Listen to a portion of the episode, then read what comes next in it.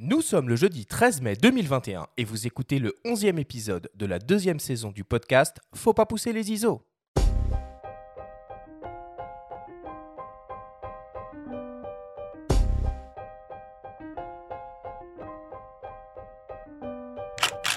Bienvenue sur Faut pas pousser les ISO, le podcast entièrement dédié à l'image pour tous les passionnés de photos et de vidéos.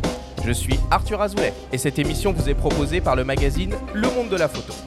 Cette semaine, on s'intéresse à l'univers des filtres, les vrais, ceux qui s'utilisent à la prise de vue et qui sont incontournables en photographie de paysage. Cet épisode vous est présenté par Oya, les filtres photo haute performance.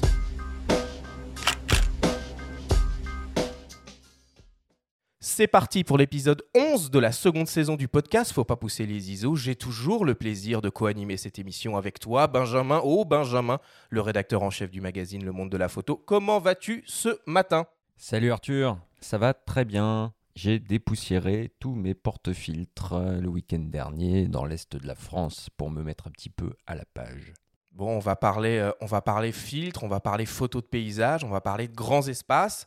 Euh, pour ça, on a le plaisir d'avoir avec nous bah, deux experts euh, du sujet que je vais présenter tout de suite. Et je vais commencer par la photographe Raphaël, mon voisin. Alors, tu es photographe professionnelle et illustratrice indépendante.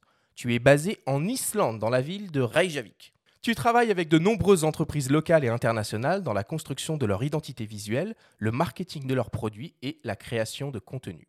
Tu réalises aussi bien des natures mortes du portrait et des paysages, qui est l'une de tes spécialités. Tu es également ambassadrice pour la marque Coquin et une grande spécialiste de l'utilisation des filtres. Bonjour à toi Raphaël et merci beaucoup d'être avec nous de si loin. Bonjour à vous et merci beaucoup de me recevoir aujourd'hui. Et pour t'accompagner, on a le plaisir d'accueillir pour la première fois dans cette émission en direct le journaliste Patrick Lévesque. Donc tu es photographe indépendant diffusé par l'agence Sipa Presse et journaliste spécialisé. Tu es un pigiste historique du magazine Le Monde de la Photo pour lequel tu réalises de nombreux tests de matériel et dossiers techniques. Ta grande spécialité est l'univers de l'impression. Tu as collaboré avec de nombreux prestigieux titres de presse comme Workflow, SVM Mac, Computer Art ou encore Le Photographe. Bonjour à toi Patrick, merci beaucoup d'être avec nous.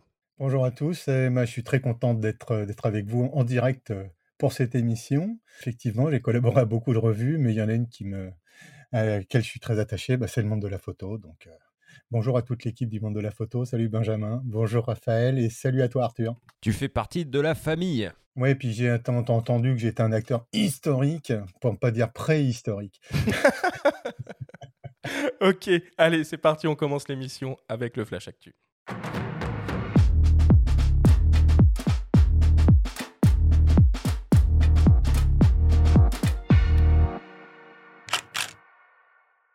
Cette semaine, dans le Flash Actu, on parle de la nouvelle optique signée Laowa, un Argus 33 mm f0.95. On va présenter également le nouveau système de porte-filtre Coquin NX Series et on va faire le bilan du Nikon Film Festival. Le Flash Actu vous est présenté par Fox.fr, le nouveau site des spécialistes de l'image.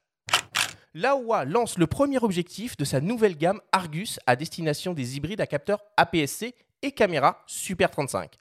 Il s'agit d'une focale standard de 33 mm, équivalent donc à un 49,5 mm, et offrant une très grande ouverture maximale de f0,95. L'objectif exploite une formule optique basée sur 14 lentilles réparties en 9 groupes, avec une lentille à faible dispersion, une lentille asphérique et 3 lentilles à haut indice de réfraction.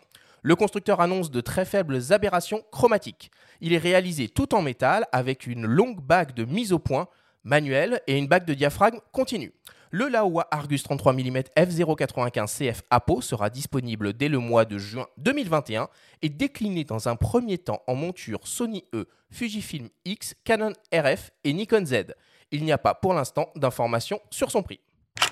Coquin dévoile un tout nouveau système de porte-filtre 100 mm spécialement conçu pour les objectifs zoom grand angulaire type 16-35 mm. Il s'agit du système NX Series qui est compatible avec les filtres carrés et rectangulaires 100 mm que l'on installe dans des cadres métalliques. Deux emplacements de cadres sont disponibles sur le porte-filtre qui offre en plus la possibilité d'y adjoindre un filtre polarisant circulaire en option. Nous avons rencontré Philippe Cartier, le directeur du développement de chez Coquin. Il nous parle de ce nouveau système de porte-filtre. On l'écoute. Alors le NX Series a été conçu pour les photographes de paysage, beaucoup. On va dire que la, photographie de paysage reste quand même l'un des domaines dans, lequel l'usage des filtres est le plus, le plus courant le NX euh, a l'intérêt en fait de couvrir du 16 mm, donc tous les photographes équipés d'optique de, type 16-35 vont pouvoir avoir une solution en 100 mm qui sera légère et compacte. Le NX Series est conçu intégralement en aluminium. Il a la particularité d'adopter des systèmes de cadre euh, de protection pour les filtres, ce qui est une première pour Coquin, euh, qui permettent de, un, une meilleure prise en main des filtres, et deux, dans la conception, nous ont permis surtout d'élargir l'angle de champ potentiellement couvert par le porte-filtre, et donc de le rendre compatible avec des optiques ultra grand angle. Alors le filtre polarisant, comme sur le système original euh, Creative, est placé au plus près de l'objectif. Donc il vient se loger directement dans le, dans le porte-filtre, dans le tout premier emplacement, au plus près vraiment de, l'objectif, ce qui nous permet déjà de limiter le vignettage. Le polarisant NX est, exclusif, c'est-à-dire qu'on ne peut pas l'utiliser sur un autre système que le NX. Alors, il est soit vendu séparément, soit intégré dans tous les kits. Ensuite, il se pilote directement, il se règle directement par la petite molette qui est sur le côté du porte-filtre, avec un petit mécanisme assez simple mais assez précis, ce qui permet aussi de le rendre indépendant de l'orientation du porte-filtre. Le porte-filtre Coquin NX Series sera disponible fin mai et proposé au prix de 109,99 euros. Les cadres métalliques seront proposés à l'unité au prix de 19,99 euros. Le filtre polarisant sera pour sa part proposé au prix de 89,99 euros. De nombreux kits seront mis en place, dont un conçu pour le paysage, incluant le porte-filtre, le filtre polarisant et deux filtres de densité neutre de la gamme Nuance Extrême, un uni 10 IL et un dégradé 3 IL montés dans leur cadre métallique. Ce kit sera proposé au prix de 399,99 euros. L'édition 2021 du Nikon Film Festival sur le thème Un jeu est désormais terminée. Le jury, présidé par Eric Judor, et le public ont rendu leur verdict. Le Grand Prix du jury est décerné au film très émouvant, Fier de toi mon fils, réalisé par Florian Delormeau. Le prix du public a été décerné au film Casdep, réalisé par Alexandre Marinelli. Au total, il y avait 1675 films en compétition et 11 distinctions ont été décernées. Les lauréats ont été récompensés par du matériel Nikon, des bons de location chez SOS Ciné, des bourses de résidence CNC, de la diffusion auprès des nombreux partenaires du festival, comme Brut X, les cinémas CJR et le Grand Rex, ou encore le Festival international du film de Saint-Jean-de-Luz. L'ensemble des films et la cérémonie de remise des prix sont à retrouver en replay sur la chaîne YouTube de Nikon.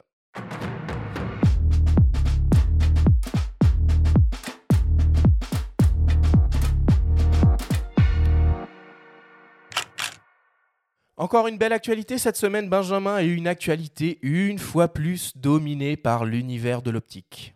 Ah oui, des optiques et puis toujours la monture en, en force. C'est marrant, hein, tout ce que sort la OA, à chaque fois, ils arrivent à sortir euh, des, optiques qui sortent complètement du lot. Il n'y en a pas une pareille. Euh, j'aime beaucoup, moi, leur espèce de, euh, grand tube, le 24 mm macro, de dingue, étanche qu'on peut plonger dans des, dans des verres d'eau pour faire des plans ou de la macro de manière un petit peu insolite. Donc c'est très intéressant ce qu'ils font. Et puis, on va en reparler dans le grand débat, mais c'est très, très intéressant aussi ce nouveau porte-filtre. Je suis, enfin, peut-être que Raph ou Patrick aimeraient dire un mot là-dessus. Alors moi j'ai eu la chance, bah, en fait euh, j'étais chez Coquin hier en fait justement bah, pour récupérer un modèle et euh, bah, en fait je dirais que mon Coquin a toujours été à la page en termes de, de filtres puisque c'est quand même eux qui ont été initiateurs, je dirais, dans le monde hein, quand même du, système de, de, filtres modulables, le porte-filtre. Hein, c'était Jean Coquin en, en, 76, si ma mémoire est bonne. On est parti à l'époque d'un bout de plastique, hein, c'est un, porte-filtre en plastique. Et aujourd'hui, ben, on a un système qui est quand même beaucoup plus abouti, qui, fait suite au système Evo, qui était déjà un porte-filtre quand même vraiment très très bien conçu aussi, lui aussi en aluminium type aéronautique, si ma mémoire est bonne. Et là, bah, en fait, Coquin a fait évoluer son système. On reste dans la même logique. Et cette fois-ci, en fait, alors par souci de protection des filtres, les filtres sont plus, on va dire, directement montés dans le porte-filtre, mais en fait, ils sont dans un, cadre en métal. Alors, c'est déjà un système qu'on connaît chez certains fabricants, euh, pour, pour, le citer, par exemple. Et là, l'avantage, c'est que le système de Coquin reste ouvert à d'autres filtres à partir du moment où ils sont en 100, 100 ou en 100, 150. Et alors évidemment avec une épaisseur. Alors quand tu dis 100, 100, 100, 150, c'est des millimètres, hein, c'est les tailles. Oui, 100 mm, c'est oui, des la taille. Alors, C'est des filtres carrés ou des filtres rectangulaires. Et alors, il faut pas qu'ils fassent plus de 2 mm d'épaisseur, mais on, dira, on pourra dire que les, les filtres de la concurrence pourront se monter dans ces cadres et dans le porte-filtre de coquin. Raphaël, donc le Nikon Film Festival, voilà un événement qui prend de, plus, en plus d'ampleur, un événement euh, 100% digital depuis deux ans euh, maintenant. La vidéo, c'est quelque chose qui, t'intéresse, sur lequel tu as envie de, t'essayer ou, pas trop? Euh, ça m'a toujours attiré, c'est vrai, euh, mais j'ai jamais vraiment eu le bon équipement, on va dire, pour euh, créer quelque chose de, qualité par, qui réponde du moins aux attentes que j'ai pour euh, ce que je produis. Euh, mais peut-être que quand je passerai au système mirrorless chez Canon, euh, ce sera plus pratique. Donc euh, c'est clairement dans mes objectifs. Tu es encore une utilisatrice de réflexe? Absolument.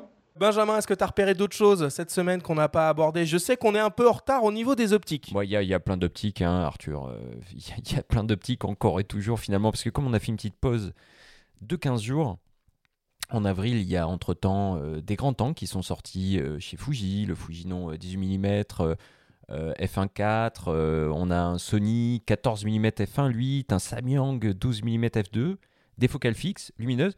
C'est pas, c'est pas mal ça, non, pour les aurores boréales euh, en Islande? Qu'est-ce que t'en penses, Raph? Toi, tu utilises quoi pour, pour shooter des aurores boréales? Euh, moi, j'utilise un 35 mm en 1.8, euh, 1.4, pardon. Euh, c'est l'angle que je préfère. Je trouve que le trop grand angle, après, ça, peut-être que ça déforme un petit peu trop le, le rendu paysage que j'aime dans le, dans, dans le rendu des aurores. Mais, euh, mais ouais, un 35 mm, je trouve que ça marche plutôt bien. Et puis pour terminer là sur ces listes de nouveaux objectifs, euh, aussi très récemment, là, il y a quelques, il y a quelques jours, Leica a annoncé un nouveau zoom transstandard euh, de 8 constant à 24-70 mm en monture L qui vient donc euh, rejoindre le modèle euh, Sigma et euh, le modèle Panasonic. Donc euh, ceux qui utilisent des boîtiers en monture L, ils ont du choix euh, pour leur 24-70. C'est pas le même prix. Hein. C'est pas le même prix, effectivement aussi. Je vous propose de passer à la suite. Benjamin, c'est le, le moment de ta chronique hebdomadaire. Cette semaine, tu nous parles d'un immense photographe décédé il y a maintenant 4 ans, mais que l'on peut découvrir ou redécouvrir au travers d'une bande dessinée. C'est Lee Filters qui vous présente aujourd'hui la story de Benjamin.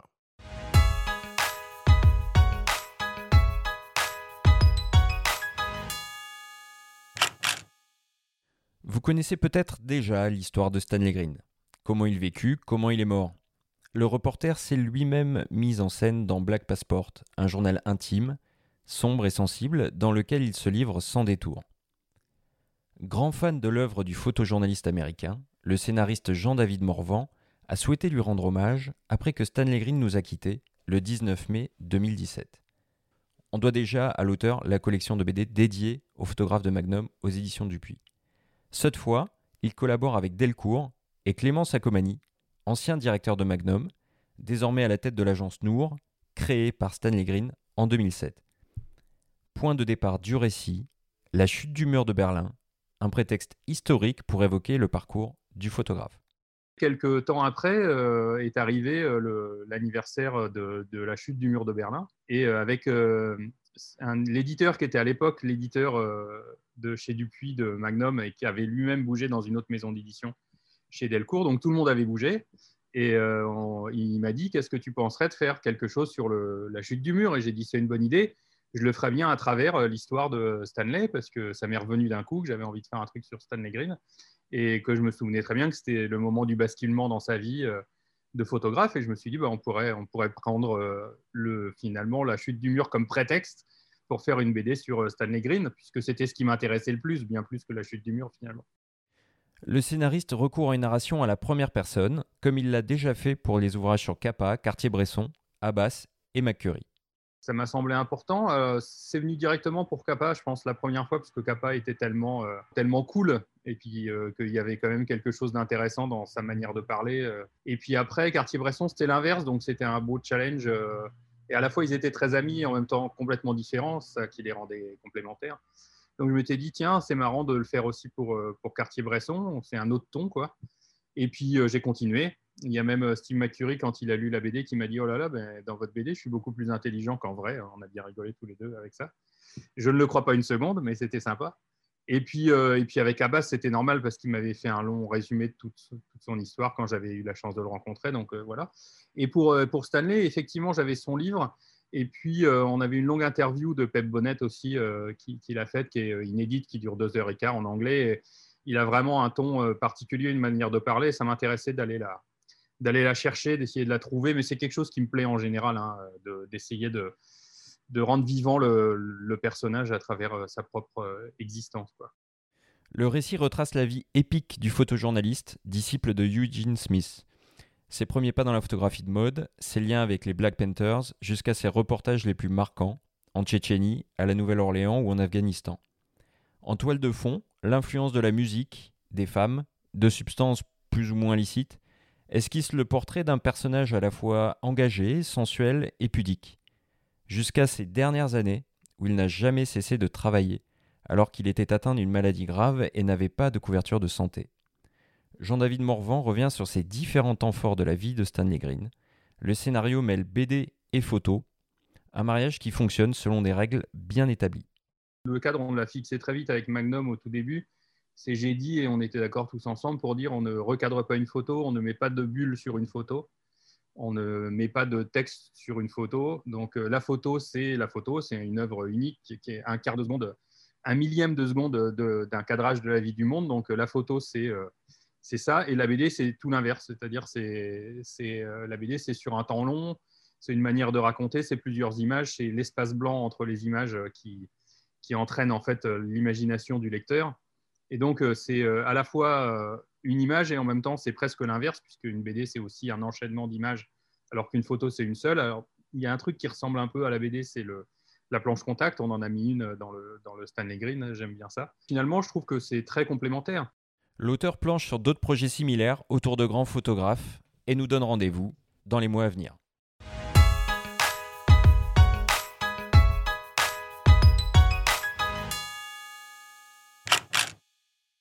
Décidément, la bande dessinée est un très bon format pour parler photo et découvrir des photographes. Pour se faire une culture photo, moi je trouve ça pas mal. Des fois, quand on n'a pas le temps de se plonger dans un long récit ou un bouquin, c'est un moyen plutôt ludique et assez rapide de se, bah, faire une petite culture sur euh, des photographes qu'on peut découvrir à travers ce, ce, biais, à la fois avec des photos et un récit. Donc là, c'est le cas de cette BD qui s'appelle Stanley Green, Une vie à vif, aux éditions Delcourt. Donc en fait, elle est parue l'an dernier, il y a un an, l'occasion des trois ans du, décès de Stanley Green. Euh, mais c'était pendant le premier confinement, donc euh, ça a été euh, fait de manière assez discrète. À l'époque, les librairies n'étaient pas considérées comme des commerces de biens essentiels. Ça a changé depuis et c'est tant mieux. Mais du coup, voilà, je, je tenais à en parler, d'autant que Morvan a, comme il le dit, comme c'est évoqué dans la chronique, déjà réalisé plusieurs BD sur des grands photographes de Magnum dont celle d'Abbas, euh, dont j'avais déjà parlé il y a quelques, quelques mois dans, à ce micro. Patrick, toi, tu, tu connais déjà ces, ces, bandes dessinées? Tu les as lues? Alors moi c'est marrant, moi qui suis adepte de BD et qui suis photographe, j'ai tendance quand même, à, je vais pas dire à mettre les deux univers dans deux mondes euh, clos et séparés, mais euh, bon j'aime bien quand on parle de photos dans une BD, mais mêler les deux, bon ça me fait un petit peu bizarre. Bon, maintenant, une BD qui va parler de Stanley Green. Bon, moi, j'ai eu la chance de, le connaître, de le croiser beaucoup à Visa pour l'image. C'est bon. En même temps, c'est un bel hommage qui est rendu à, ce photographe. Alors, je connais pas hein, la BD euh, qui le concerne, mais je pense que c'est pas idiot. Ça permet d'élargir, je dirais, l'audience de la photo à des gens qui la connaissent peut-être pas à travers un autre médium qui est, euh, qui est aussi super intéressant, je pense. Et toi, euh, Raphaël, qui est aussi illustratrice en parallèle de tes activités de de photographe, t'as jamais eu envie euh, d'essayer de mêler les deux? Pour moi, c'est vraiment deux techniques tellement différentes et un message tellement différent que non, c'est vrai que j'ai jamais mélangé les deux. Euh, et je connais pas du tout ces BD, mais je serais très très curieuse de, les parcourir. Ça a l'air assez intéressant comme concept. Oui, d'ailleurs, sur le mélange, c'est intéressant et c'est ce qu'il dit à la fin, c'est que c'est cloisonné. C'est-à-dire que ça cohabite, mais ça ne se mélange pas. Il n'y a pas de fusion. Euh, il est interdit d'écrire sur les photos, il n'y a pas de bulle sur les photos. Il y a d'un côté la BD, d'un côté les photos. Le photographe marchait euh, sur le même, euh, fonctionnait sur le même principe en fait. Le photographe qui a été la fameuse trilogie qui a un petit peu initié ce mouvement de la, de la photo dans la BD. moi, je vous invite à le découvrir. Voilà, c'est chacun se fera son avis. En tout cas, l'avis de, de Stanley Green, c'est un roman, c'est un film. C'est moi aussi, j'ai eu la chance de le rencontrer deux fois et c'était à chaque fois des moments euh, précieux de par euh, son aura, sa voix, son charisme. C'était quelqu'un de, d'assez, d'assez, d'assez unique. Je vous propose qu'on passe à la suite et on revient dans quelques instants après une courte publicité. Vous aimez Faut pas pousser les ISO? Et si vous découvriez Le Monde de la Photo, le magazine? Disponible en kiosque sur tablette et ordinateur ou par abonnement, il est le parfait complément de votre podcast préféré. Tous les mois, retrouvez des actualités, des portfolios, des enquêtes, des reportages, des tests, des conseils pratiques et de prise de vue, des tutoriels pour retoucher vos images, pour devenir un photographe accompli. Infos et modalités d'abonnement disponibles sur le monde de la photo.com. Nous sommes de retour dans Faut pas pousser les ISO avec la photographe Raphaël Monvoisin et le journaliste Patrick Lévesque pour parler filtre photo et photo de paysage. Alors vous êtes tous les deux des experts du sujet. Patrick d'abord, puisque tu as déjà réalisé de nombreux dossiers pour le magazine Le Monde de la Photo, entre autres, et Raphaël évidemment, puisque tu, utilises régulièrement des filtres dans la réalisation de tes photographies de paysage. Alors ma première question t'est destinée, euh, Raphaël. Est-ce que l'utilisation des filtres à la prise de vue a encore un intérêt à l'heure du 100% numérique et des possibilités infinies de retouches en post-production Non, pas du tout, donc on arrête l'émission. C'était faut pas pousser les ISO. Euh, oui, absolument, ça a un grand intérêt. Euh, alors moi, je travaille beaucoup au live view quand je fais de la photo de paysage. Et le fait de voir directement à l'image euh, le rendu que je vais obtenir en utilisant tel ou tel filtre, bah déjà, ça me projette dans le rendu final que j'aurai avec cette photo. Ça me permet de me projeter dans la retouche que je vais faire derrière. donc déjà, de ce point de vue-là, je trouve ça bah, c'est très immersif dans, le travail que je peux faire. et c'est aussi un, gain de temps euh, par rapport à la phase de retouche qui est déjà euh, qui peut être parfois déjà assez longue euh, s'il faut commencer à, essayer de bidouiller pour rattraper un ciel qui a été mal exposé ou essayer de rattraper des ombres sur un paysage trop contrasté au final peut-être qu'on va perdre un petit peu l'essence de, de ce qu'on souhaitait faire à l'origine et, et c'est bah pour moi c'est on perd un petit peu la magie de l'instant où on avait la scène devant les yeux qui était prête à être photographiée telle qu'on l'aurait voulu finalement. C'est ça, hein, parce que euh, il y a quand même des, des, cas de figure physiques où en fait on ne peut pas prendre la photo si on n'a pas euh, de filtre. Hein. Euh, Patrick, est-ce que tu peux nous lister un peu des, des situations qui nécessitent impérativement l'utilisation de filtres alors, moi, je dirais que des cas où on a, on a absolument besoin de fil, je dirais pas qu'il y en a des milliards, mais bon, bah, déjà des cas de très très forte luminosité, euh, surtout aujourd'hui avec les, les capteurs, euh, les, capteurs numériques. Euh, la photo de paysage, par exemple, on a des cas où effectivement, sans filtre, bah, rééquilibrer, on va dire, la partie, dire la partie basse de l'image, qui est en général souvent consacrée au sol, on va dire, et la partie ciel, on a parfois vraiment du mal à, bien doser les deux. Moi, je, rejoins parfaitement le, point de vue de Raphaël en disant que moi, déjà, tout ce qui est acquis à la prise de vue, c'est hyper important. Ça ne veut pas dire qu'il faut se couper de tout ce qu'on peut faire en post-prod et en filtre numérique, mais tout ce qui est acquis à la prise de vue, que ça soit le fait de penser, concevoir son image, vivre son image pendant qu'on l'a fait, l'instant, c'est fondamental. Mais ah, on peut réintervenir après avec un peu de filtre ou des choses comme ça. Mais il y a plein de cas où, le cas de la pose lente, par exemple, ce sont des choses qui sont impossibles à faire en post-prod. ne serait-ce que pour le, quand, on a des premiers plans marins ou des, premiers plans de faute ou une cascade, le rendu de la pose très lente, on peut pas en, numérique. Est-ce que ça veut dire qu'une fois qu'on a, qu'on a goûté à ces effets-là, à ces filtres-là, on peut plus faire de photos si on les a pas sur soi? Les filtres, c'est pas indispensable. On peut vivre sans filtre. Moi, personnellement, je j'utilise pas 3 milliards de filtres. c'est le filtre est pas une arme absolue. moi, je sais qu'il y a des filtres qu'on a besoin d'avoir un peu en permanence sur soi. Je pense au polarisant parce que pour beaucoup de choses, hein, il va venir rehausser un petit peu les couleurs, saturer des couleurs. Il peut éliminer des reflets, ce qu'on ne peut pas faire en post-prod, par exemple. Ça, c'est un effet qu'on ne pourra jamais faire. Mais on peut vivre sans filtre. C'est pas une les gens qui font du, reportage ou qui font de la photo de rue ou des choses comme ça. Je pense pas qu'ils aient des filtres en permanence. On peut vivre sans filtre. On peut faire cohabiter le numérique et l'argentique. Après, bon, évidemment, quand, comme Raphaël, on travaille la photo de paysage, ce sont des outils qu'on utilise à des fins créatives, mais qui se doivent d'être discrètes. Moi qui connais un petit peu le travail de Raphaël, je défie quiconque sur beaucoup d'images qu'elle produit, qu'elle fait, de dire bah il y a tel filtre, il y a du filtre ou il n'y a pas de filtre. C'est ça qui est très très important aussi dans le filtre. Il doit savoir se, se faire oublier, je dirais. on ne fait pas du filtre pour le filtre.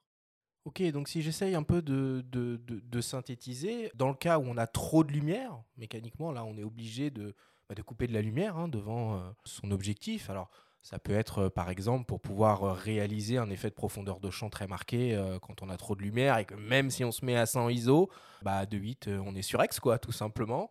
donc ça, c'est le premier cas de figure. Deuxième cas de figure que tu as un peu expliqué, c'est bah, un sujet qui est très contrasté.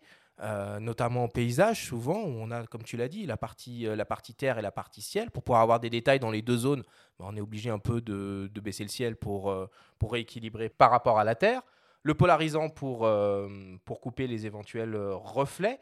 Euh, il y a aussi un, filtre qui est souvent utilisé, alors c'est une technique très, très particulière, c'est la photographie infrarouge. Et finalement, avec un, bout de verre que l'on vient mettre devant un objectif, on arrive à photographier des choses que on ne voit même pas à l'œil nu. Alors ça, c'est bon, c'est quelque chose, je veux dire, qui est, qui est, qui est très ancien. Déjà, la photo infrarouge, à l'époque de l'argentique, il y avait des films dédiés à ça on avait des filtres, c'était des filtres rouges qui étaient ultra foncés, qui venaient couper dans, dans, la fréquence de l'infrarouge, qui venaient, qui venaient mettre en avant, en fait, je veux dire, tout ce que l'œil ne voit pas. Alors ça, c'est quelque chose, je dirais, je vais pas dire c'est une affaire de spécialisme, mais il n'y a pas 3 milliards de personnes qui font de la photo infrarouge. Il y a des gens qui font du paysage. Ça fait des paysages un peu irréels. Euh, je ne sais pas si Raphaël l'utilise, hein, mais ça fait des paysages quand même assez, assez beaux, que ce soit en argentique ou en noir et blanc. Hein. Mais ça, c'est quand même vraiment quelque chose de très, très, très spécifique et très, très marqué. Raphaël, tu fais énormément de photos de paysages en Islande, évidemment. Est-ce que tu as toujours des filtres sur toi Et qu'est-ce que tu as sur toi? Qu'est-ce qu'il y a dans ton sac en matière de filtres? On parle quand même d'un accessoire contraignant. Euh, c'est fin. Voilà, il faut, penser à les prendre avec soi. Euh, euh, il peut y avoir un porte-fil, plusieurs verres. Il faut peut-être les essuyer quand il pleut, etc. C'est une logistique. Comment tu fais, toi? Donc quand je sais que je vais partir sur un petit road trip ou explorer une nouvelle région où il y a du potentiel photographique, je vais systématiquement prendre mes filtres avec moi parce que je me mordrais les doigts de ne pas les avoir le moment venu si l'occasion se présentait. Donc dans mon sac, j'ai toujours un filtre ND, plusieurs filtres GND, gradient variable, et un polarisant toujours. et après, je jongle un petit peu entre les deux, entre les trois options selon, selon le contexte. Euh, c'est vrai que ça peut être un peu pénalisant d'avoir à installer le système à chaque prise de vue, surtout sur un système de road trip où on se déplace d'un point à un autre, euh, parce qu'il faut euh, bah, installer, réinstaller, désinstaller sans arrêt, on va dire. sur de la randonnée, ça peut être un petit peu... Surtout qu'il faut un trépied à chaque fois, non? Pas Ça dépend de l'usage. si c'est pour faire de la pose longue, oui, évidemment. Euh, si c'est sur du juste sur euh, rattraper un ciel avec un, un GND, pas nécessairement. Donc euh, ça, ça, dépend. Mais bon, ça, ça, demande quand même de se poser, poser le sac, d'installer le système. Donc on va dire que sur un, contexte peut-être de randonnée avec des amis qui ne sont pas du tout photographes, on est un petit peu à la traîne derrière. attendez, j'ai une photo à faire. voilà, donc c'est à prendre en compte aussi peut-être sur la préparation de, la sortie photo en question. Mais, euh, mais euh, voilà, moi je les ai toujours sur moi au cas où, on ne sait jamais. Alors moi j'ai une, euh, une question à laquelle vous allez peut-être pouvoir essayer d'apporter une réponse. Je sais que c'est un des twists de vente dans les boutiques qui vendent des, des, objectifs photo. le filtre UV circulaire qu'on met devant un objectif, il sert à quoi celui-là? Bah moi, je, moi, je l'ai acheté comme tout le monde pour protéger mon tout premier objectif quand j'ai acheté mon tout premier appareil photo. Et ça s'arrête là. Et t'as pris du cheap ou du haut de gamme? Euh, Moyen de gamme, histoire un peu. Ça a une influence, Patrick, euh, cheap, haut de gamme sur le, UV ça peut, ça peut flinguer euh, le piqué d'une optique? Alors oui, Il y a encore un rôle parce qu'il est déjà, comme disait Raphaël, bah, de protéger la lentille. Quand on a des optiques qui coûtent quelques milliers d'euros, on est quand même content d'avoir quelque chose qui protège sa lentille. Et en même temps, quand on a des optiques qui coûtent quelques milliers d'euros, on j'imagine pas mettre un cul de bouteille devant ma lentille parce que bah, tout le travail qui a été fait par les opticiens pour nous faire une optique de qualité est très cher. On peut, on, peut en perdre un petit peu le bénéfice avec, une, avec un filtre de moyenne ou de très mauvaise qualité. Je pense à tous les, tous les filtres en provenance de, de, Chine dont on ne connaît même pas la marque, etc., qui sont vraiment juste un bout de verre, quoi, en fait. Hein. Donc je pense que le filtre UV a encore cette utilité de protection. Maintenant, il y a, des fabricants qui ont aussi des filtres uniquement de protection, hein, qui sont même pas des filtres UV.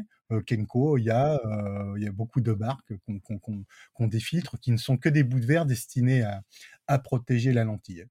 Donc en soi, couper les UV n'a absolument aucun intérêt ou aucune particularité. Il y, a, une utilité, mais je ne pense pas que franchement les UV soient quelque chose de rédhibitoire sur une image. Et je défie quiconque entre une image faite avec un filtre UV et une image faite sans de dire laquelle est sans et avec, personnellement. Hein. Alors, si on essayait un peu de, structurer et d'organiser les choses, euh, quelles sont les grandes familles de filtres? En fait, on va dire qu'il y a les filtres techniques euh, et il y a des filtres créatifs. On va, on, va diviser déjà en deux grandes familles. Hein. Les, les, filtres techniques, dans lesquels, alors je dirais que même que les filtres techniques, c'est ce qui a redonné un petit peu grâce aux filtres aujourd'hui, qui était un petit peu tombé en désuétude. Euh, on a vu arriver la, montée en puissance des filtres neutres et des filtres dégradés neutres, justement, qui a redonné du coup un, regain d'intérêt à l'utilisation du, filtre, on va dire. On, rappelle rapidement, dégradés neutres, on en a parlé depuis le début, c'est les fameux qui permettent d'équilibrer un paysage. Exactement. Alors donc, hein, on va dire qu'il y a différentes familles de dégradés neutres. Hein. Je disais que au départ, il y avait juste une famille de dégradés neutres hein, qui sont en plusieurs densités. Euh, Ensuite, on a vu apparaître des filtres, ce qu'ils appellent des filtres soft, des filtres plus durs. Alors, c'est au niveau des transitions. Ensuite, on a vu arriver des filtres, ce qu'on appelle des dégradés centraux, où il y a juste une bande de dégradés sur la partie centrale du filtre qui permet de doser euh, là par rapport à un ciel et un sol bien équilibré, mais qu'une bande lumineuse au milieu. Enfin, il y a beaucoup de filtres de ce type. Il y a les filtres neutres sur la globalité, donc hein, qu'on utilise et, qui sont très utilisés en vidéo. Euh, ça, on va dire que c'est la grande famille des filtres techniques auxquels j'aurais tendance à rajouter le Polar, qui est un filtre créatif, mais qui est aussi un filtre technique.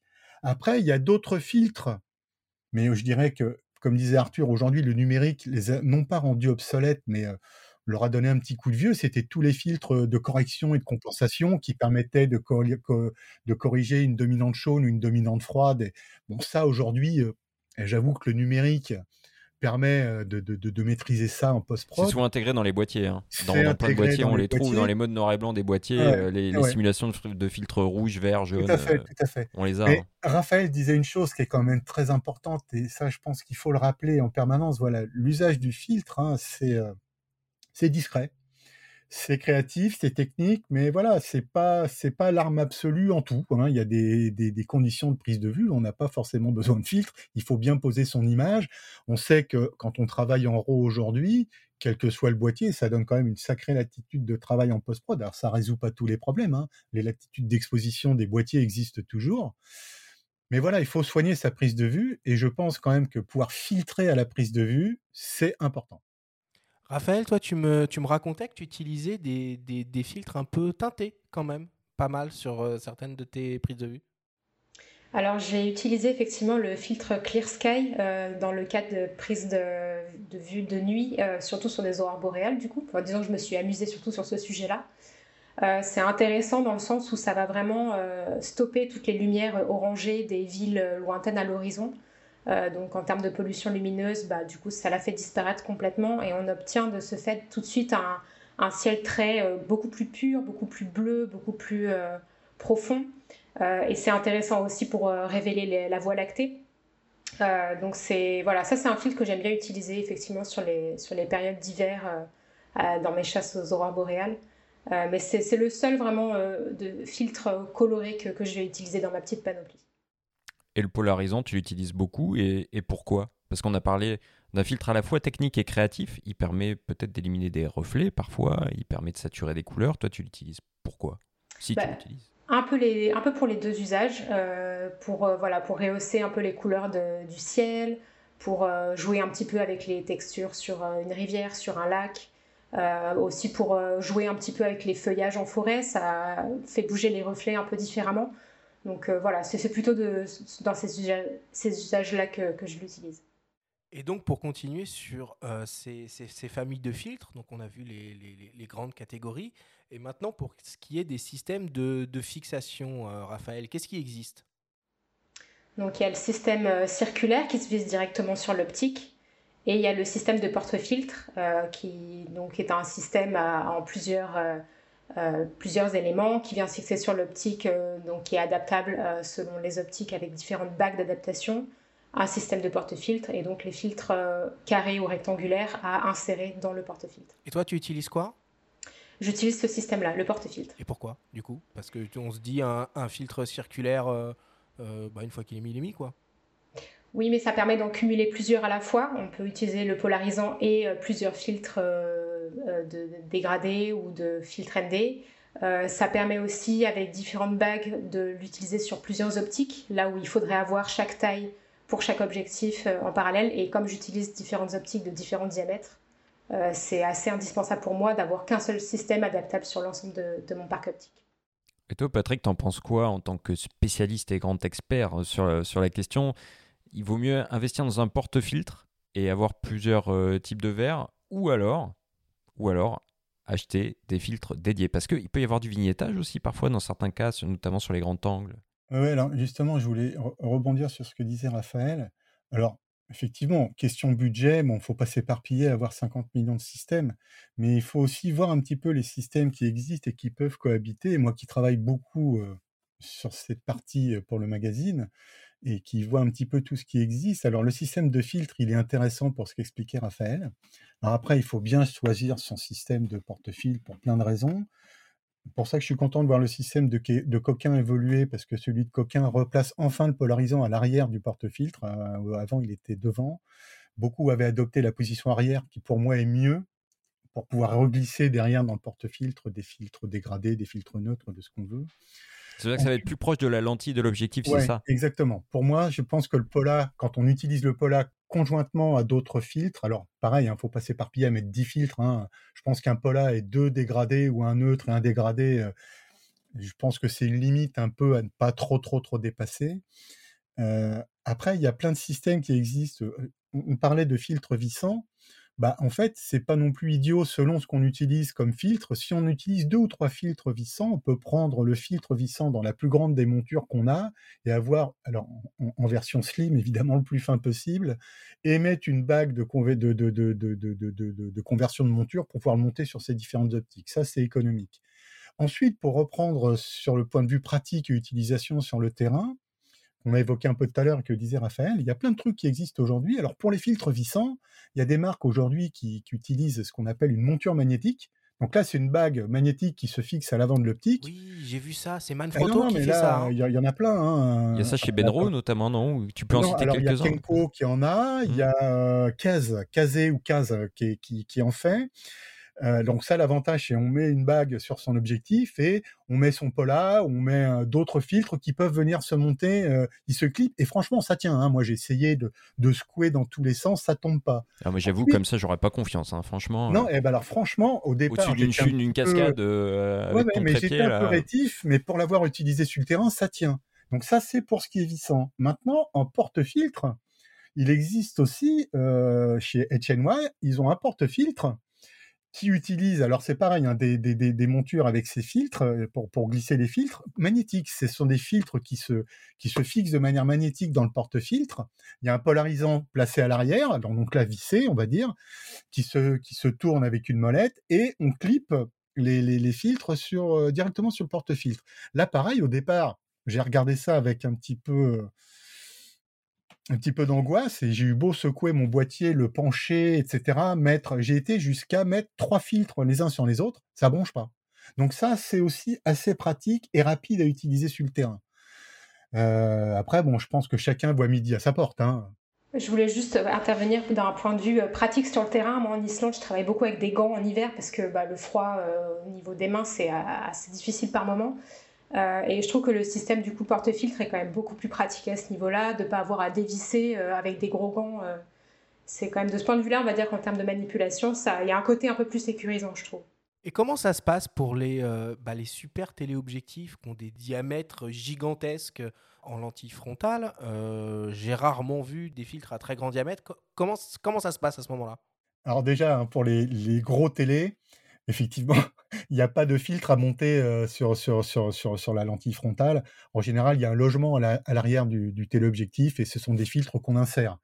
Donc ça, en général, c'est des, des, filtres qu'on commande chez le fabricant. En général, bon, je pense aux gros télé blancs de Canon ou aux gros télé noirs de mmh. Nikon. Hein. Ce sont des filtres qu'on insère. Maintenant, tu évoquais alors pour, pour les grosses grosses montures. Alors là, je pense au grand angle. Là, les alors Là, l'usage du porte-filtre, il est fondamental, je pense. Et les fabricants, certains fabricants ont bien, bien compris la chose en, développement des, en développant des, des filtres vraiment spécifiques aux ultra grand angle et aux zoom grand angle aujourd'hui qui sont légion. Dont on peut pas enlever les pare-soleil souvent. Effectivement, voilà. C'est-à-dire qu'une fois qu'on a l'optique, c'est on démonte plus rien. Donc là, ils ont développé des porte-filtres vraiment spéciaux. Filter a un porte-filtre, c'est le SW 150. Nisi a un modèle 150 et 180. Euh, Coquin a un, un grand porte-filtre, c'est la série Z, si je me rappelle bien. Euh, enfin, il existe plein de modèles de porte-filtres et donc de taille de filtre adaptées à l'usage de ces, euh, de ces objectifs. Ok, bon bah voilà, on y voit déjà un peu plus clair dans cet euh, écosystème du filtre.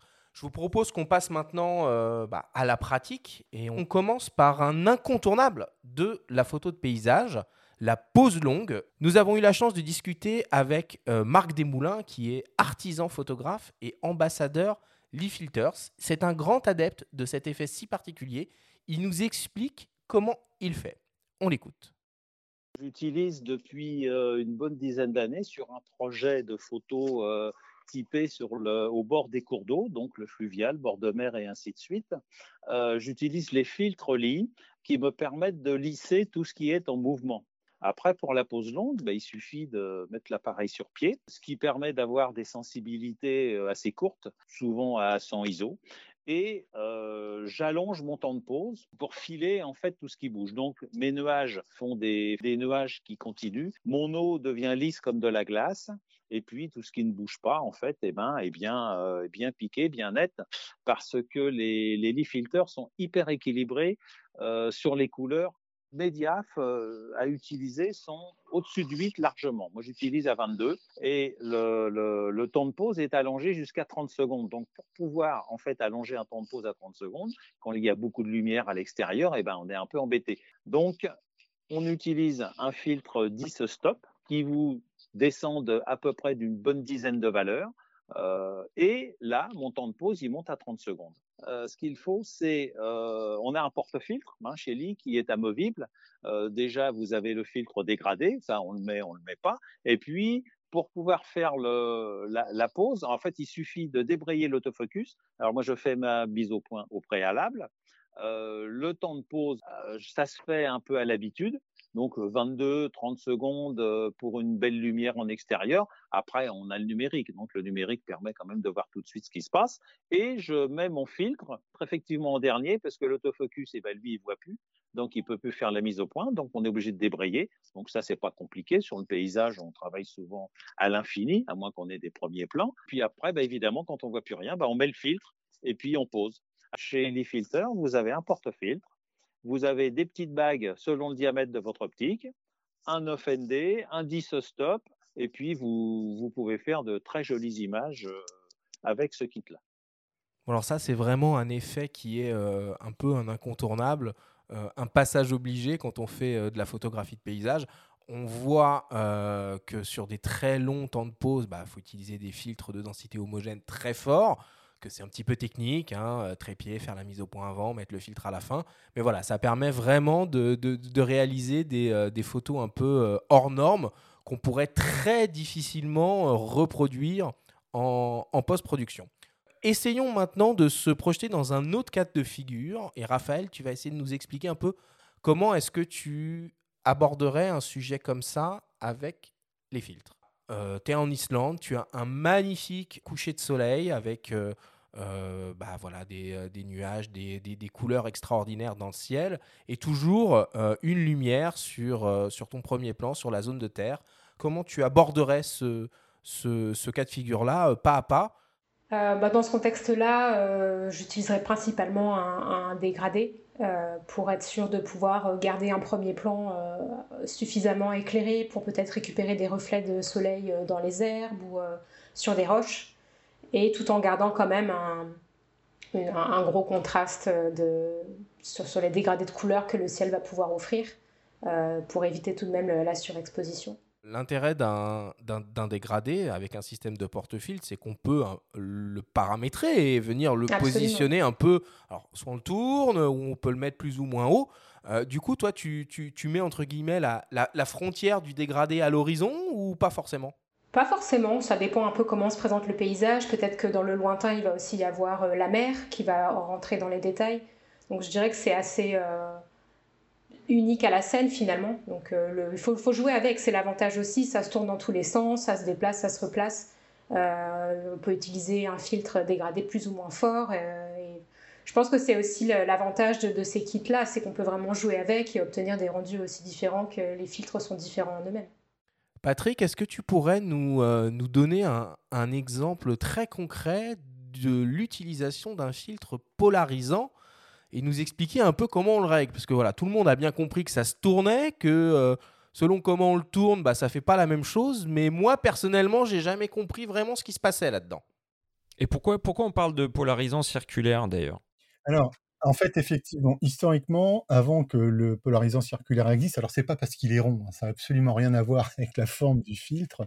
C'est simplement qu'à l'origine du, polarisant, on avait ce qu'on appelait des polarisants linéaires.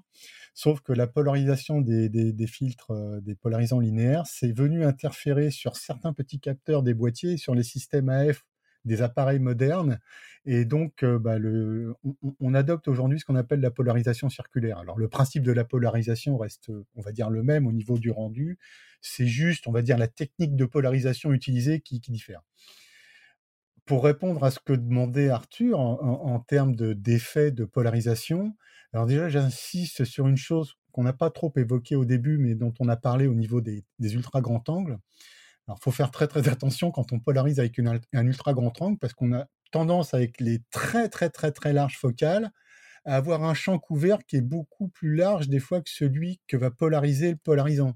Donc on va avoir une partie de l'image qui va être ultra bien polarisée et ça va faire un dégradé euh, plus clair vers un bord ou l'autre de l'image. Donc ça, faut faire très très attention ensuite, le dosage du polarisant. Alors, il y a différents adeptes. Moi, je sais que quand j'ai commencé vraiment à utiliser le Pola en prod, alors ça remonte au temps de l'argentique, à l'époque où Fuji venait de lancer la, Velvia. La Velvia, c'était un film à 50 ISO qui saturait déjà naturellement les couleurs. Pour gagner un peu de saturation, on avait tendance à le sous-exposer d'un petit tiers ou deux, deux tiers de diaph des fois. Et quand on rajoutait un coup de Pola là-dessus, moi je me rappelle de photos faites en haute montagne, avec une saturation au maximum. On n'avait plus des ciels bleus, mais des ciels pratiquement noirs. Donc il faut savoir, je dirais, doser la, polarisation. Il ne faut pas forcément mettre à fond. Il faut regarder, justement, le polarisant permet à l'œil dans le viseur ou en live. Surtout le viseur électronique, c'est voilà. l'énorme atout euh, de l'hybride, du coup. Ça permet de voir ce qu'on dose et à l'œil de se dire bah voilà euh, là je suis bien j'ai un bon équilibre j'ai une jolie saturation de, de mes bleus ou de mes feuillages verts hein, ou des rouges hein, tout dépend de ce qu'on est en train de photographier mais je pense que comme tout faut pas sombrer dans l'excès. On n'est pas comme je dis encore une fois avec un polarisant dans l'usage du filtre pour le filtre. C'est parce qu'on veut obtenir un rendu particulier en faisant péter certaines couleurs. Je dis vraiment péter parce que c'est le terme. Ça fait claquer certaines couleurs. Alors ça, c'est sur un aspect, on va dire, graphique, un aspect des couleurs. Ensuite, il y a un aspect plus technique qui est bien connu aussi, c'est l'élimination des reflets. Donc l'élimination des reflets, si on va photographier une vitrine, une vitrine, bah, déjà pour éviter de se voir dedans, on va polariser. Donc là, il faut essayer d'arriver à doser le pola au maximum pour éliminer le reflet. Ça peut être une voiture, ça peut être des reflets sur du métal ou des choses comme ça. Donc là, on peut sortir du cadre euh, de l'extérieur, en studio, on peut utiliser un polarisant pour éliminer certains reflets. Raphaël, si tu devais euh, euh, conseiller à quelqu'un qui a envie justement de, de, s'essayer un peu à l'utilisation des filtres sur de la photo de, paysage, un, petit kit, tu lui conseillerais quoi? Alors, un petit kit, bah, le, petit essentiel de base, un polarisant, malgré tout, ça reste c'est effectivement assez indispensable dans l'utilisation de la photo de paysage. un dégradé pour, bah, je trouve que de manière générale, si on prend le, un entre-deux dans, ce qui est offert sur le marché, ça permet de couvrir en général relativement un grand nombre de scènes. Et, un, filtre ND pas le big stopper, mais quelque chose de plus intermédiaire pour aussi s'amuser un petit peu sur les rivières, les cascades, euh, les, nuages par jour de grand vent. Il faut bien faire attention au diamètre de ces optiques quand on choisit un kit justement, parce que si on a des optiques avec un diamètre de 82 mm, ce ne sera pas forcément le même système qu'une optique euh, avec un diamètre de 67 mm. Euh, comme on en voit beaucoup sur les hybrides, tous les Tamron DI3 ont des, ont des diamètres de 67 mm. ils sont homogènes là. Il faut être très vigilant sur la taille des verres aussi. Après, je pense qu'il faut aussi analyser un petit peu le style photographique qu'on fait et analyser bah, finalement les manques qu'on a quand on est sur le terrain. Euh, ça sert à rien de, tout acheter si on va n'utiliser finalement que le polarisant. Euh, tu parlais des, effectivement des, couvertures par rapport aux, optiques qu'on a. Alors, les kits en général, hein, les kits de base qui sont vendus par les fabricants, non seulement ils sont vendus avec un, fit, un kit de filtre un petit peu comme expliquait euh, Raphaël, hein, on va dire un pola et, un ou deux dégradés et un neutre qui couvrent déjà, on va dire, les, besoins les plus courants en matière de photos de paysage. Mais en même temps, tous ces porte-fils sont livrés avec un kit de bague. Hein, c'est-à-dire qu'il n'y a pas qu'une bague. Hein. en général, on va retrouver un triplet classique est 82, 72 et 77 mm. Et tu en as certains qu'on vend plus. Moi, j'ai un système IRIX, par exemple, où ça descend jusqu'au 67. Donc là, on couvre pas mal de besoins. Ce qui est surtout très très important à réfléchir euh, quand, on va investir sur, un système de filtre, euh, c'est le type de, filtre d'optique qu'on utilise le plus souvent, notamment en matière de grand angle. Ça, ça va conditionner le type de porte-filtre et la taille des filtres, notamment pour le porte-filtre. Après, pour les vissants, bah, plus c'est grand, mieux on se porte, et à ce moment-là, on a des bagues d'adaptation. Merci euh, Patrick, Raphaël. On, y voit déjà un petit peu plus clair dans, euh, cet univers euh, des filtres hein, qui peut sembler un peu, un peu compliqué pour un photographe débutant ou même, ou même passionné. Pour conclure, moi je dirais quand même que pour avoir utilisé de temps en temps des filtres en photo de paysage, ça permet vraiment de faire des images qui sortent du commun. Après, je pense qu'il ne faut pas se forcer à utiliser systématiquement des filtres, mais dans certains cas de figure, et principalement sur des sujets très contrastés, ça permet vraiment de réaliser des images qu'on ne serait pas capable euh, de réaliser euh, simplement avec un, appareil photo. C'est-à-dire que virtuellement, on augmente, on décuple la dynamique de capture de, son appareil, et pour ça, c'est euh, vraiment chouette. Je vous propose qu'on passe à la suite et qu'on attaque la dernière partie de cette émission à savoir la rubrique FAQ.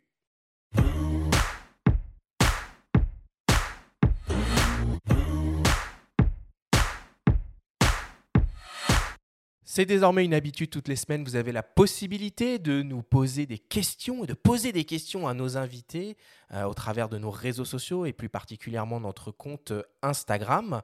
Alors cette semaine, évidemment, nous avons reçu beaucoup de questions pour toi, Raphaël, et pour toi, euh, Patrick. Il y a évidemment une petite contrainte. Vous avez 30 secondes uniquement pour essayer de répondre de la manière la plus claire et la plus euh, concise euh, possible aux questions. Certains sujets ont déjà été abordés dans l'émission.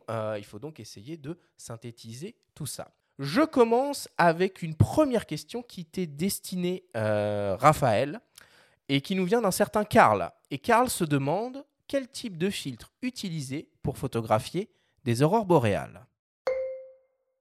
Alors, comme je l'expliquais effectivement euh, précédemment, moi j'utilise un filtre Clear Sky qui permet de euh, vraiment faire abstraction de la pollution lumineuse qu'on peut retrouver euh, parfois s'il y a une ville à proximité du lieu où on photographie. Et ça permet aussi de capturer un peu plus en intensité la voie lactée et les étoiles ce qui est toujours un petit plus sur de la photo d'aurore boréale, toujours plus sympa. Merci beaucoup Raphaël, c'est extrêmement clair. On attend la fin du timer. Exploser le chrono. Deuxième question pour toi Patrick, qui nous vient d'un dénommé Franck et qui se demande si l'utilisation d'un filtre polarisant avec un zoom 10-20 mm APS-C ne risque pas de faire des images bizarres à 10 mm. C'est très précis. Bah, la question, euh, je vais répondre ce que j'ai un petit peu évoqué tout à l'heure en parlant des ultra grands angles. 10 mm et la polarisation, on sait qu'on va avoir un problème de couverture de champ. Donc, euh, à cet extrême-là, franchement, la polarisation, bah, on ne va pas avoir un beau résultat à l'image. Donc, moi, je conseille plutôt, euh, dans, ce cadre-là, bah, c'est plutôt là, je vais sortir du, filtre classique, mais c'est plutôt de, de post-traiter son image, saturer un petit peu, sous-exposer un petit peu pour saturer un peu les teintes. Ok. Pile poil. je me suis arrêté à 30 secondes. Sur le fil. T'as été cuté Deuxième question pour, euh, pour toi, Raphaël, qui nous vient d'un certain euh, P. Bernardon. Il se demande pourquoi utiliser des filtres alors qu'on peut en ajouter en post-production euh, il y a des filtres qui ne sont pas imitables en post-production, comme la pose longue.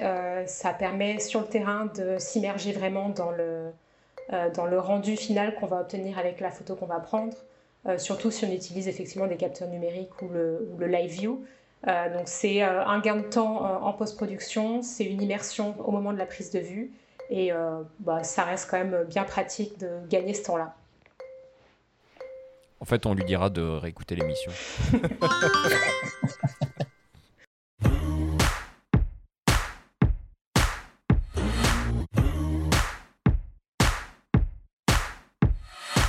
On arrive maintenant à la fin de cette émission. Euh, j'espère que, tous nos auditeurs, toutes les personnes qui nous écoutent, euh, y voient un petit peu plus clair euh, dans cet univers un peu complexe qu'est celui des, des filtres qui s'utilisent à la prise de vue. Je vais remercier évidemment nos deux invités et je vais commencer par toi, Raphaël. Ça a été vraiment un grand plaisir de t'avoir avec nous en direct live depuis, euh, depuis l'Islande. Quelles sont tes, actualités, euh, Raphaël? Est-ce que tu vas revenir en France ou tu restes définitivement en Islande? Alors, je n'ai pas de projet pour de rentrer en France. Euh, je n'ai pas encore assez exploré l'Islande pour partir de ce pays. Et pour projet, bah, j'attends de recevoir le nouveau système coquin pour partir en road trip cet été et justement l'exploiter à fond et pouvoir m'amuser avec. Bah écoute, c'était vraiment un plaisir de t'avoir avec nous et tu es la bienvenue quand tu veux. Euh, à ces micros, euh, peut-être pour euh, explorer une autre partie de ton activité. merci à toi, Raphaël. Merci à vous. Patrick, merci de nous avoir éclairé, de nous avoir fait partager toutes, tes, toutes, tes, connaissances. Quelles sont tes actualités à toi? Bah, L'actualité, bah, évidemment, il y a pas mal de, choses en préparation pour le magazine, dont bah, on va rester dans les filtres, un dossier sur, les filtres polarisants qui va arriver très très prochainement. Donc on va rester dans cet univers. Euh, du test matériel. Euh, bon, j'attends aussi avec impatience, comme beaucoup, euh, la fin du confinement et tout ça pour pouvoir reprendre un petit peu aussi plus de terrain, même si on peut faire du terrain, c'était un petit peu compliqué. Mais voilà, beaucoup de matériel, les nouveaux systèmes à tester, il y a beaucoup de filtres qui arrivent, des choses nouvelles à ce niveau-là, donc on va reparler du filtre de toute façon dans, dans le magazine. Merci, merci une nouvelle fois, et mon petit doigt me dit que tu vas revenir très prochainement à ces micros, puisque on prépare avec Benjamin une émission sur euh, la thématique de l'impression. Et comme tu es un grand spécialiste du sujet, il y a de fortes chances qu'on refasse euh, appel à toi. Benjamin, Benjamin, quelle est l'actualité du monde de la photo? En kiosque cette semaine, on a le numéro 136 qui paraît avec un grand guide pratique sur le mode manuel. Tiens, ça pourra s'accommoder, pourquoi pas, avec l'utilisation de filtres. Hein. Ça, ça, va parfaitement ensemble. Il y a aussi un dossier sur le grand retour de l'argentique et puis on a un entretien euh, fleuve avec Nikos euh, Aliagas. Si vous l'avez aimé à nos micros, vous l'aimerez aussi euh, à l'écrit. Il se livre en, longueur. Voilà, c'est vraiment intéressant. Et puis on a aussi des tests avec notamment DxO Puro, qui est un logiciel qui mérite d'être découvert. Et vous trouverez aussi un comparatif de deux imprimantes A3+, euh, la Canon Image Prograph Pro 300 versus Epson SC-P700 signé de Monsieur Lévesque. Et j'ai envie de faire un clin d'œil rapide à nos amis de Studio Gemini, euh, puisque je crois, Raphaël, que tu as inauguré un nouveau format chez eux. Absolument.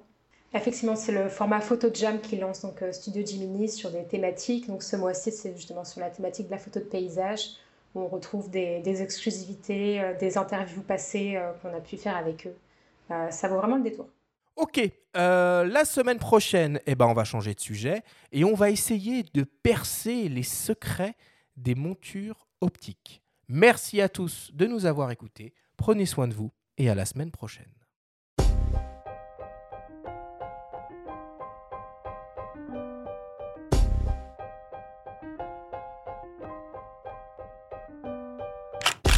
C'était Faut pas pousser les ISO, le podcast entièrement dédié à l'image pour tous les passionnés de photos et de vidéos.